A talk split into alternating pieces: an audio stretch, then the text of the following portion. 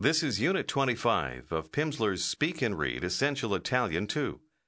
In the following conversation between two friends, you will hear Dimmi, conosci? which means say, do you know? Dici? which means you're telling, and Giocano? which means they play.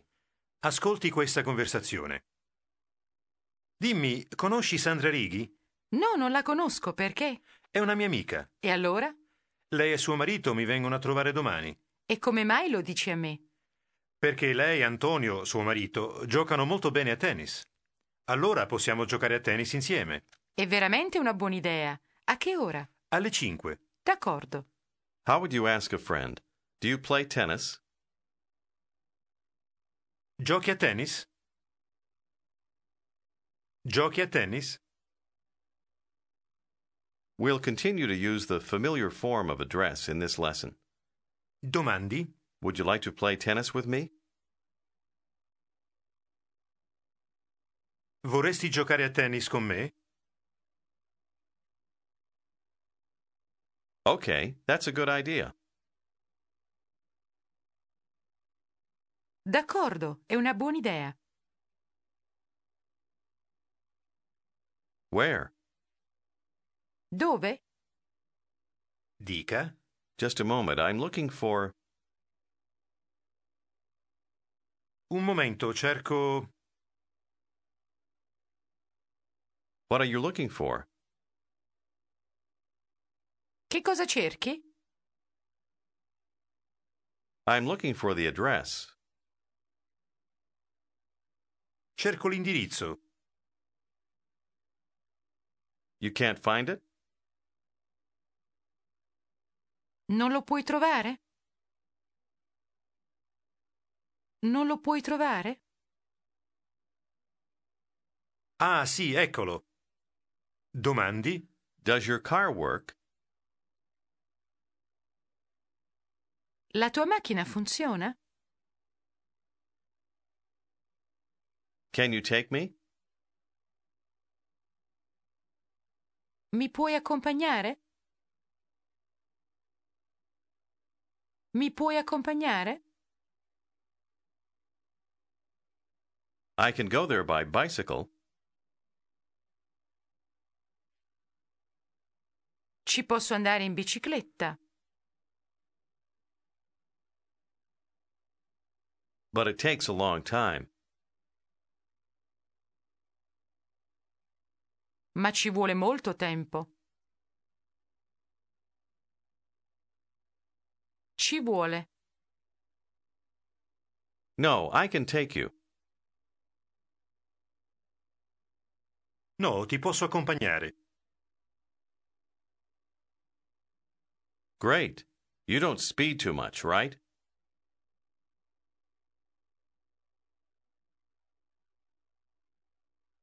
Fantastico! Non corri troppo, non è vero?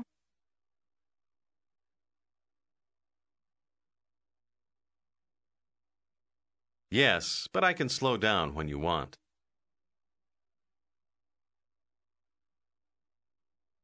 Sì, ma posso rallentare quando vuoi.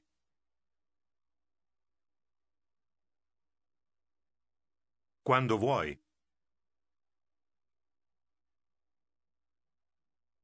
Here's how to say tell me or say when addressing a friend. Dimmi. Dimmi. Try to say the informal you know or you are acquainted with. Conosci? Conosci? Now ask, say, do you know Sandra Righi? Dimmi, conosci Sandra Righi? Risponda. No, I don't know her. No, non la conosco. Dica. I have to telephone Sandra. Devo telefonare a Sandra. Provi a dire I play. gioco. Gioco. Dica che gioca spesso a tennis con lei. Gioco spesso a tennis con lei. Gioco spesso a tennis con lei. And also with her husband. Ed anche con suo marito. They play rather well. Ascolti e ripeta. Giocano abbastanza bene. Giocano. Giocano abbastanza bene. Dica. They play rather well. Giocano abbastanza bene. Domandi. Say, would you like to play tennis with us tomorrow evening?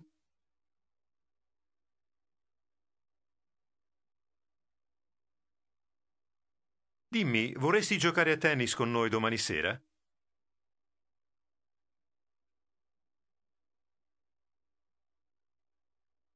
With pleasure. Con piacere. We're playing with Sandra and her husband? Ascolti e ripeta. We're playing. Giochiamo. Giochiamo. Domandi. We're playing with Sandra and her husband?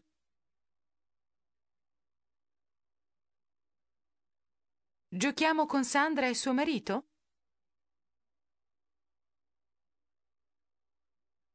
Dica. Yes, we're playing with them. Sì, giochiamo con loro. Is tomorrow evening all right? Domani sera, va bene? Do you remember how to say, I think? Penso. Penso. Penso. Dica. I think that it's all right. Penso che va bene. I think that we can play tennis.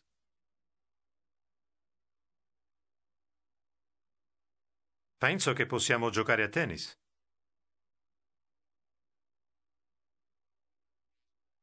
Provi a dire From 5 o'clock to 7.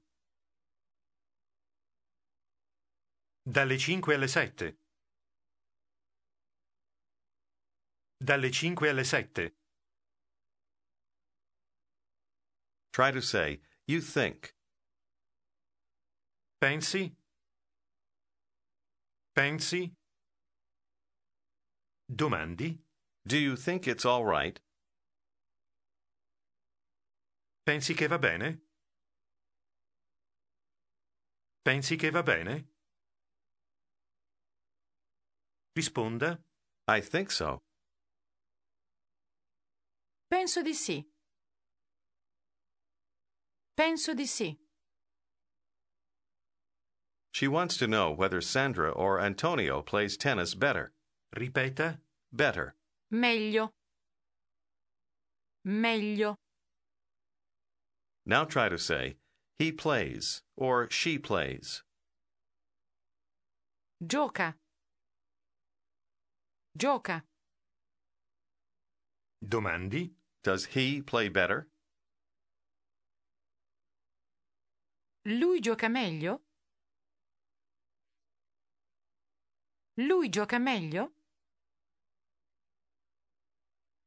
Risponda. Yes, I think he plays better. Sì, penso che lui gioca meglio. He plays tennis better.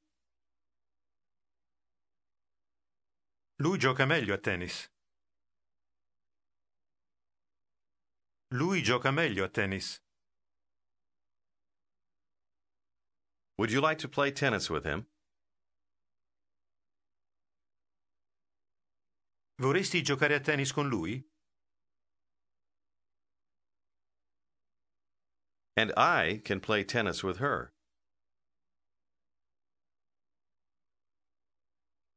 Ed io posso giocare a tennis con lei.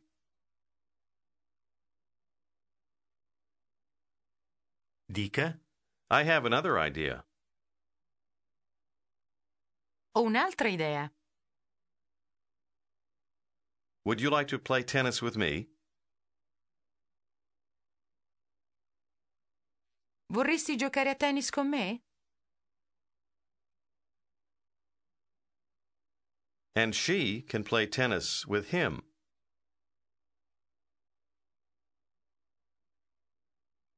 E lei può giocare a tennis con lui.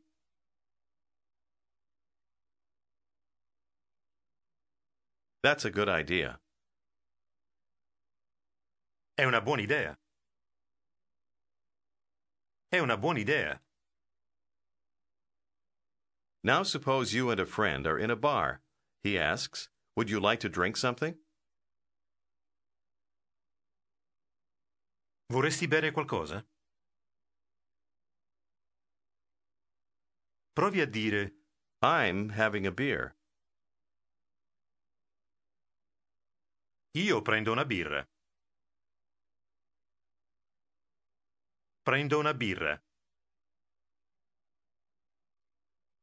Risponda Yes, me too. That's a good idea.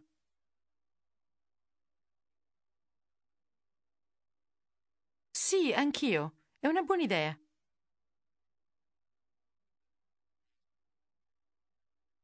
dica I'm having a beer too. Anch'io prendo una birra.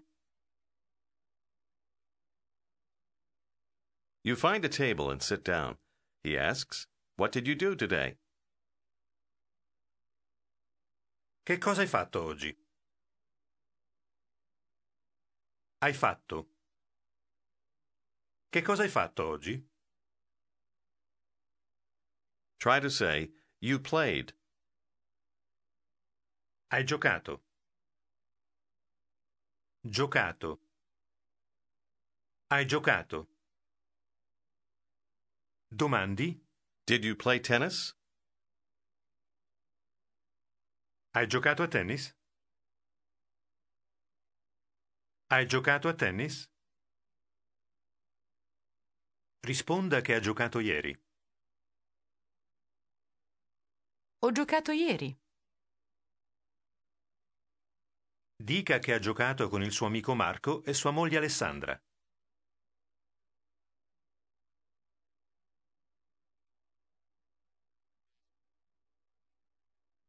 Ho giocato con il mio amico Marco e sua moglie Alessandra.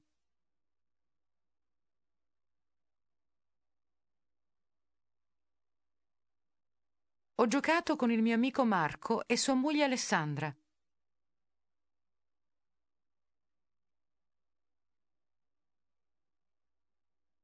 I see him often. Lo vedo spesso. Lo vedo spesso. Domandi? Do you think he plays well? Pensi che gioca bene? Pensi che gioca bene? Provi a rispondere. He doesn't play badly. Non gioca male. Non gioca male. He plays well enough. Gioca abbastanza bene. Provi a dire. We have often played tennis at his place.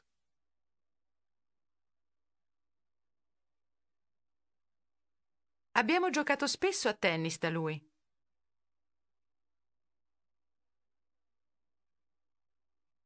Abbiamo giocato spesso a tennis da lui.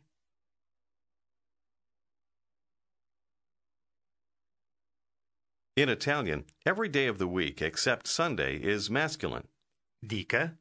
My husband and I went to his place last Saturday.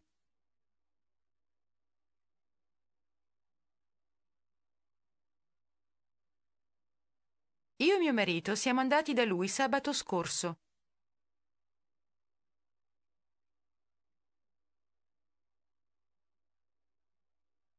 Io e mio marito siamo andati da lui sabato scorso.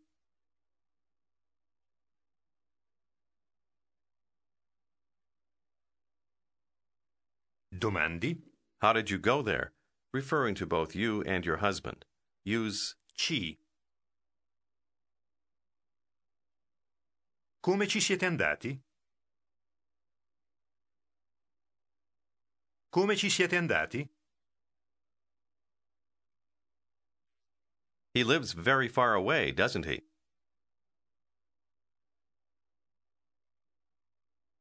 Abita molto lontano, non è vero?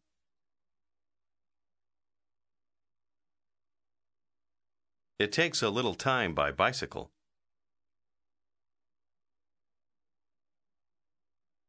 Ci vuole un po' di tempo in bicicletta.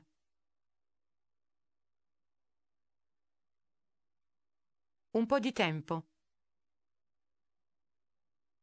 Ci vuole un po' di tempo in bicicletta. But it takes less than 30 minutes by car.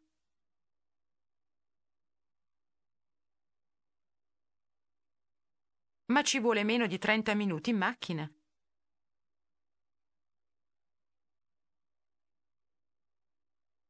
Ma ci vuole meno di 30 minuti in macchina.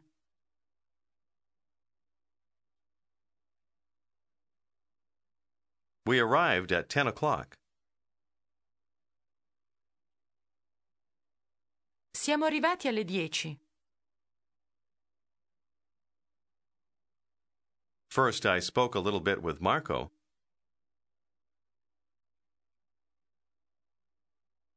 Prima ho parlato un po' con Marco.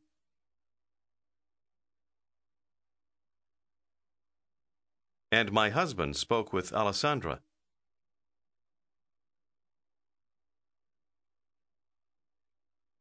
E mio marito ha parlato con Alessandra.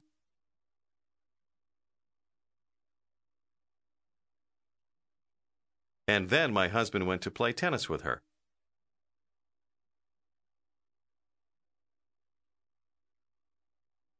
E poi mio marito è andato a giocare a tennis con lei.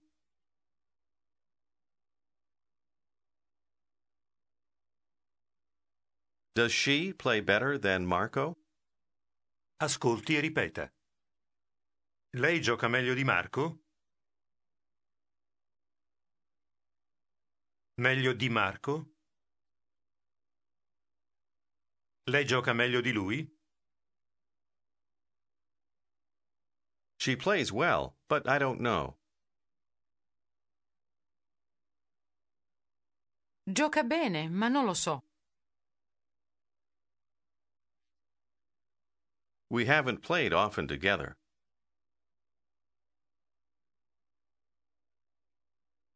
Non abbiamo giocato spesso insieme.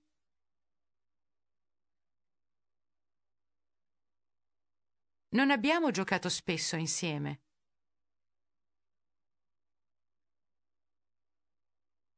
She doesn't play badly. Non gioca male. Provi a dire They both play well enough.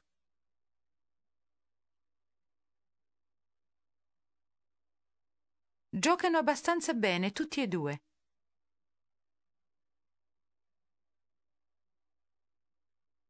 Giocano abbastanza bene tutti e due.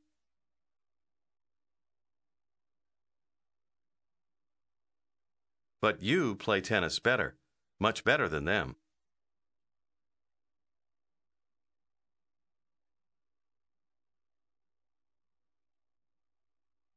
Ma tu giochi meglio a tennis, molto meglio di loro.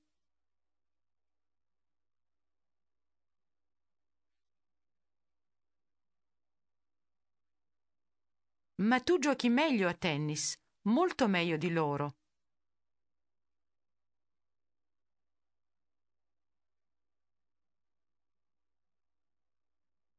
No, that's not true. No, non è vero. Yes, you played very well last week.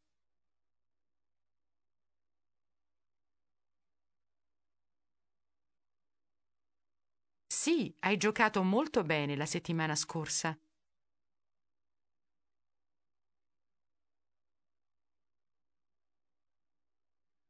Sì, hai giocato molto bene la settimana scorsa.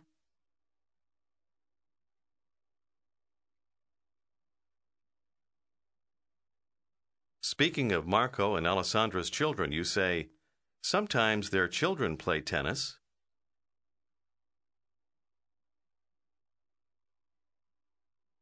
Qualche volta i loro figli giocano a tennis?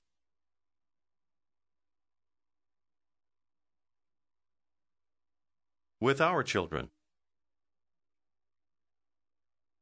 Con i nostri figli. Con i nostri figli. Referring just to you, your friend asks, How old are your children now?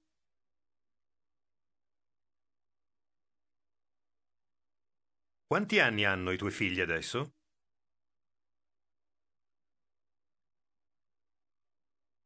Quanti anni hanno i tuoi figli adesso?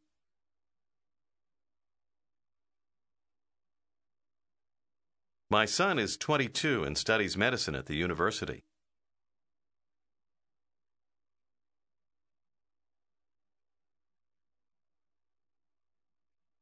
Mio figlio ha 22 anni e studia medicina all'università.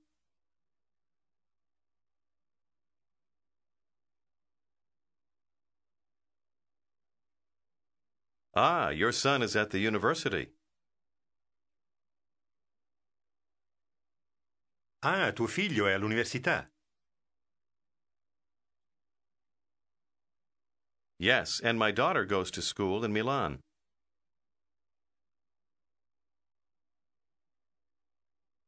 Sì, e mia figlia va a scuola a Milano.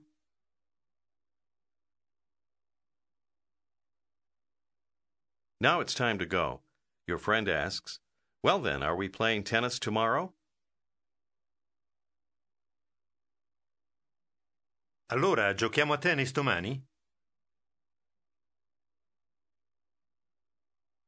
Giochiamo a tennis domani? Ecco come si dice Wednesday or on Wednesday. in italiano. Ripeta. Mercoledì. Ledì. Merco. Mercoledì. Tomorrow is Wednesday. Domani è mercoledì.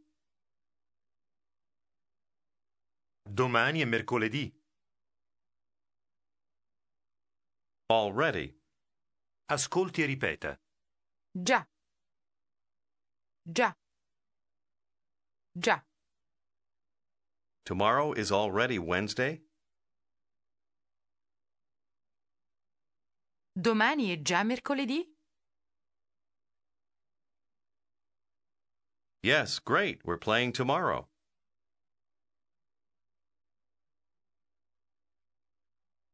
Sì, fantastico. Giochiamo domani.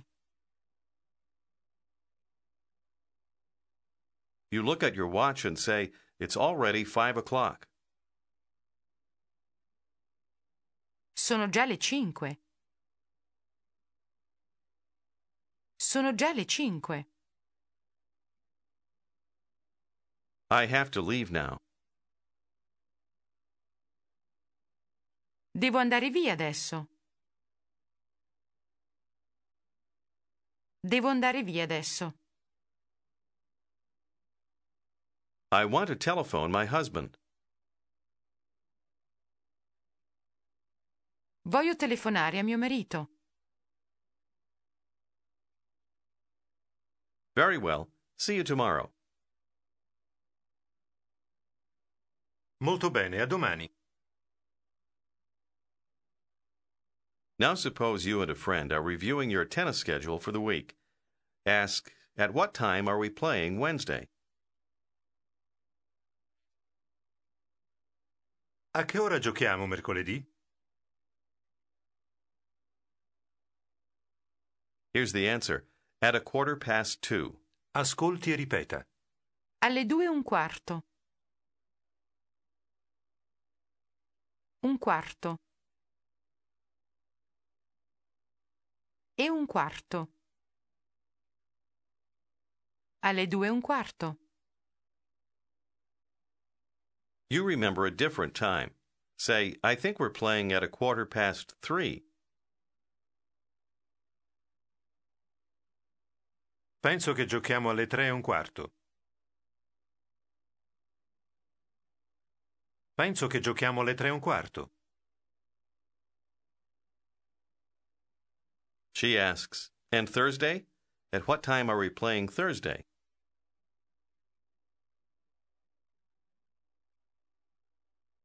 E giovedì? A che ora giochiamo giovedì?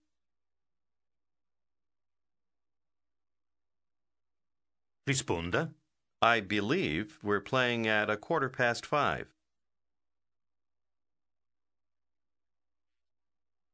Credo che giochiamo alle cinque e un quarto. Credo che giochiamo alle cinque e un quarto. She says, Yes, I think we're playing from a quarter past five.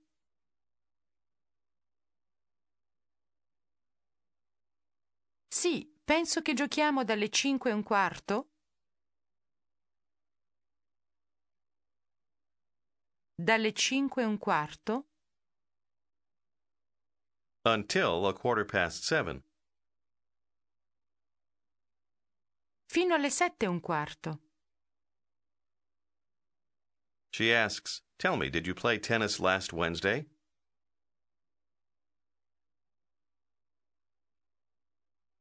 Dimmi, hai giocato a tennis mercoledì scorso?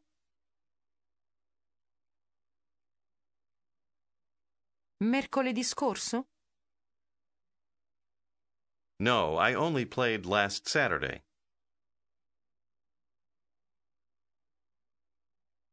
No, ho giocato solamente sabato scorso. Okay, see you soon. D'accordo, a presto. Wednesday is here, and you decide to go to your friend's office before your tennis game. Her assistant greets you. Ask, Is Mrs. Rossi in her office? La signora Rossi è in ufficio?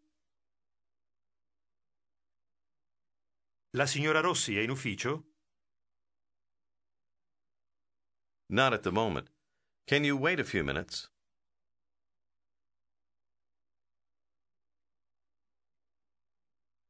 Non in questo momento. Può aspettare qualche minuto?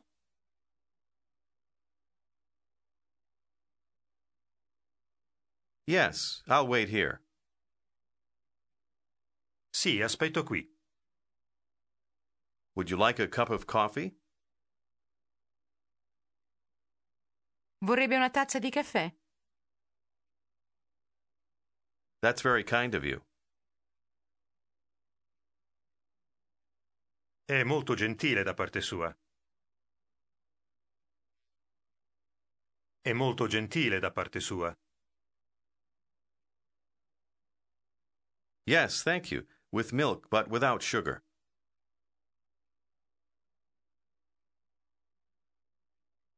Sì, grazie, con latte ma senza zucchero.